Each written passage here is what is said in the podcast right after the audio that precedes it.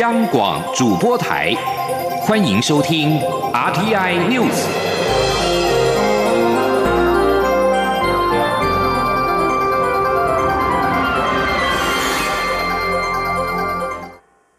各位好，我是主播王玉伟，欢迎收听这节央广主播台提供给您的 RTI News 新闻。首先带您关注。清明廉假各景点涌现人潮，中央流行疫情指挥中心指挥官陈时中四号表示，出游的人数比原本想象的还要多。他对于廉假之后的疫情状况相当紧张，戒慎恐惧，会视情况发展，做出适当的因应作为。不过，从今天的路况方面来看，今天西部国道上午大致顺畅，预计下午将涌现北返车潮；而国道五号早上九点出现一波车潮，预计下午两点之后启动高承载管制之后，应该可以有效疏解车流量。高速公路局指出，受到武汉肺炎 （COVID-19） 疫情以及北部天候不佳的影响之下，本日车流量将低于原先的预估，可能只有一般周末的规模。前天央广记者谢嘉欣的采访报道。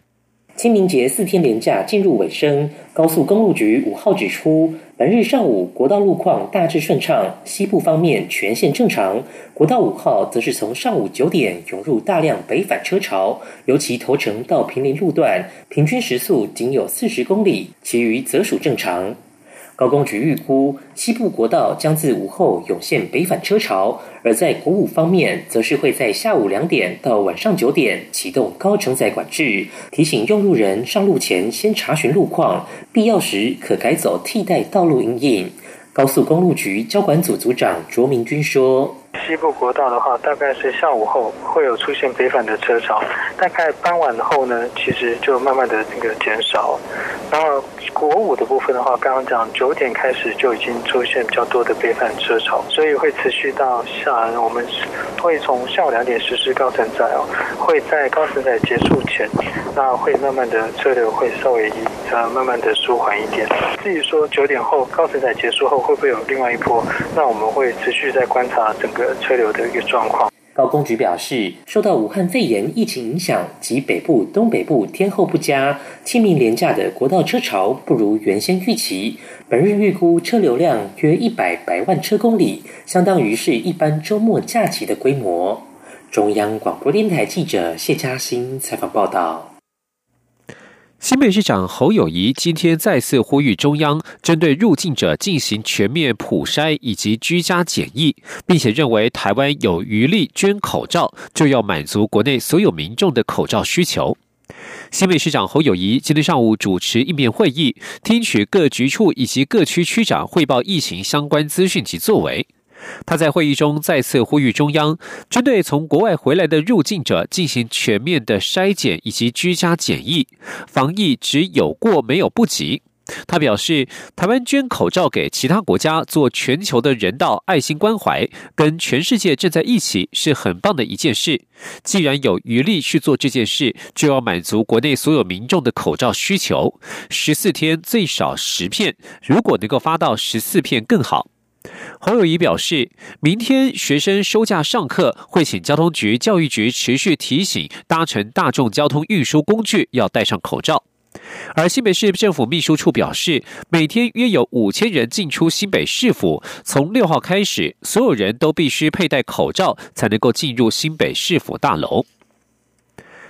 而在经济。和就业受影响层面方面，俗称武汉肺炎 （COVID-19） 的疫情冲击到产业，行政院推出超过一兆元的纾困二点零方案。不过，纾困方案对于职业工会劳工的纾困条件限制严格，许多自营业者、无一定雇主的基层劳工没有得到帮助。等不到补贴，台湾民众党立委赖香林以及多个职业工会今天举行记者会，提出呼吁，希望政府莫遗忘基层职业劳工。请听记者郑林的采访报道。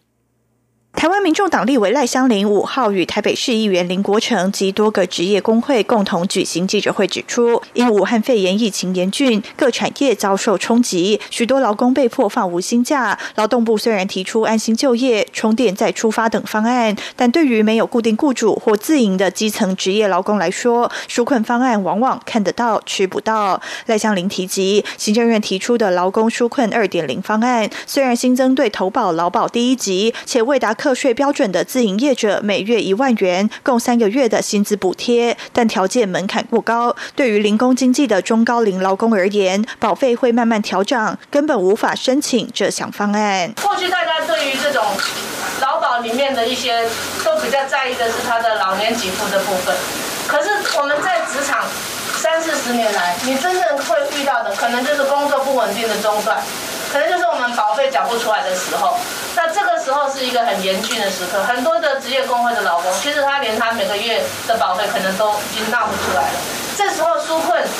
再没看到他们，再没有让他们有意见表达，我相信是我们觉得很对不起这些老公朋友。民众党团表示，除了条件门槛高，劳动部也未设立单一窗口，许多劳工不知道要如何申请、找谁申请，担心被排除在外。民众党团建议劳动部可以考虑与职业工会合作，降低申请门槛，设置单一窗口，简化申请程序，以方便没有一定雇主、自营业劳工申请补助，让职业工会可以纳入社会安全网。民众党团表示，包括经济部、交通部、劳动部都提出薪资补贴方案案。如何让产业界劳工了解申请补贴程序，让纾困经费看得到也拿得到，是行政院的责任。因此，行政院应协调统合各部会方案宣导，让民众了解，才能协助产业及劳工渡过难关。央广记者郑玲采访报道。而在就业市场方面。人力银行近期公布的调查指出，近六成四的毕业生有意就业，求职意愿较往年明显减少，而且因为疫情冲击到大环境，求职信心也有削弱。只有一成六的受访毕业生有信心在毕业前能够顺利找到工作，平均自认要四点二个月才能够找到工作，较往年多出了四十天。前天记者郑祥云、谢嘉欣的采访报道。毕业季即将来临，不过在武汉肺炎 （COVID-19） 冲击下，毕业生求职规划也连带受到影响。这位大四的高同学原先规划毕业后到纽约打工换宿，但因疫情爆发，只能取消，改为提前求职。然而大环境不佳，投出去的履历也没有回音。他说：“呃，我原本是想加入百货业，但因为现在在疫情的影响，百货业算是……”蛮受到蛮严重的，就是影响，所以我可能会就是再多看一下别的行业，或是再多思考一下可能。就是是直接出去找工作呢，还是再晚一年，可能先考研究所？疫情肆虐，企业放无薪假情形持续。有人力银行在回收九百八十四份有效问卷后，公布最新调查显示，今年毕业生求职意愿有所减少，且毕业生对于多久可以找到工作，看法也较往年悲观。一一一一人力银行总经理何启胜说：“大学毕业生直接投入到职场的这样的比例是呃。”呃，比呃前一年下降了九个百分点，是来，但仍然还是有六成四的呃受访的大学毕业生，他们愿意直接投入到职场。但是刚刚特别提到了受到疫情的一个影响，过去啊大概差不多在二两个多月，他们自认为就可以找到工作。这一次的调查里面呢，那要要拖到四点二个月，那比上去年同期我们所做的呃同样的一个份调查里面是晚了四十天。何启胜指出，疫情严。俊根据先前调查，民生服务业暂缓征才的比例最高，包括餐饮、住宿、运动、休闲等业别，人力需求紧缩，建议新鲜人可调整求职方向。不过，仍有六成五企业会照原定计划征才，毕业生需把握时间，做好各项求职准备。中央广播电台记者郑祥云、谢嘉欣采访报道。来关心国际疫情动态。约翰霍普金斯大学四号指出，美国境内累计确诊感染俗称武汉肺炎的二零一九年冠状病毒疾病病例突破三十万大关，感染后不治的超过八千一百人，其中纽约州确诊病例突破十一万，夺走了超过三千五百条人命，单日六百三十人死亡，再创新高。纽约州长古默警告，疫情估计七天之内达到高峰，但纽约州物资与人力尚未准备妥当。古默在进行简报时，仍带来些许的好消息，包括了出院患者累计超过一万人，占住院患者总数约的约三分之二。住院的人数虽然持续增加，但是日增率已有下降趋势。另外一个疫情正在升温的国家是日本，日本四天。自四号当天增加了三百六十七例确诊，创下单日新高。东京新增一百一十八人确诊，是东京都单日确诊感染首度超过一百人，其中将近七成的八十一人目前感染途径不明。东南亚各国的疫情持续延烧，印尼境内的确诊数在四号突破了两千例，菲律宾新增七十六起病例，马来西亚也通报了一百五十起新增病例。在欧洲，土耳其四号裁减了一万九千六百六十四起疑似病例，结果有三千零一十三例确诊，两项数据都是单日新高，累计的确诊数来到了两万三千九百三十四例。武汉肺炎疫情造成船上两人死亡、十多人染病的“珊瑚公主号”游轮，在被数个拉丁美洲国家拒绝而在海上漂流多日之后，四号终于在美国佛罗里达州迈阿密靠岸。“珊瑚公主号”载有一千零二十名旅客、八百七十八名船组员，先前未能顺利停泊在佛州劳德代堡之后，顺着美国大西洋沿岸南下约五十公里，在四号稍早抵达了迈阿密。在疫情爆发以来，有多艘游轮遭到波及。和美航运公司旗下的游轮“桑达姆号”有四人死亡，数十人染病，在多个南美洲港口吃了闭门羹。而公主游轮公司至今则是有四艘游轮中标，分别是“钻石公主号”、“至尊公主号”、“红宝石公主号”以及最新的“珊瑚公主号”。公主游轮公司表示，珊瑚公主号靠岸之后，上岸作业可能需要多日才能够完成，而有医疗需求的乘客将优先下船。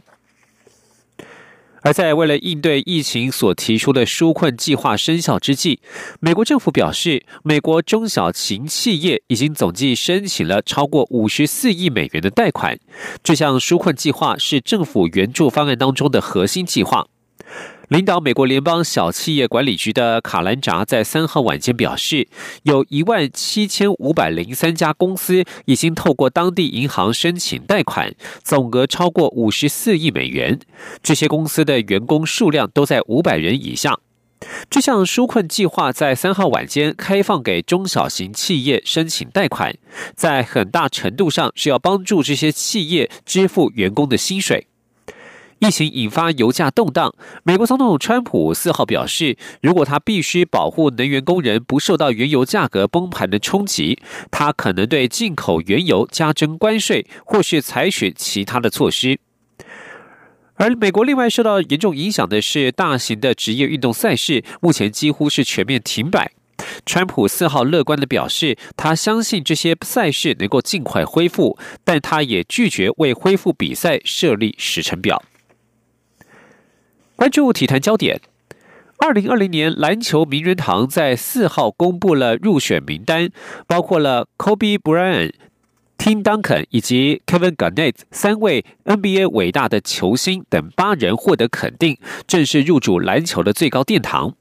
布莱恩。邓肯和贾奈特都在二零一六年高挂球鞋，今年首次获得入选资格，就在投票后过关，确定在名人堂拥有一席之地。这三人生涯加起来共获得十一座 NBA 总冠军，四次 NBA 例行赛最有价值球员 MVP，以及四十八次入选明星赛。而除了这三人之外，四面奥运女篮金牌得主凯钦斯。一九九四年、九五年率领休斯顿火箭连霸 NBA 冠军的教头汤加诺维奇，以及大学男篮传奇教练沙顿、大学女篮传奇教练穆尔基以及史蒂文斯，也都确评中选。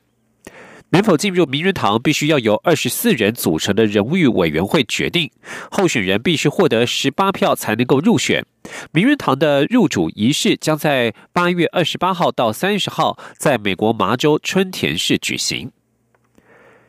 以上新闻是由王玉伟编辑播报，这里是中央广播电台台湾之音。我是卫生福利部疾病管制署防疫医师苏伟如。武汉肺炎非常时期，降低集会频率及保持适当距离，避免参加人数多、近距离、长时间的大型活动，可以预防被传染的风险。尽量与他人保持一公尺距离，随时保持手部卫生，选择以空气流通的场地为主。活动主办方需随时关注中央疫情资讯，并提供完善防疫计划。本身具有慢性病。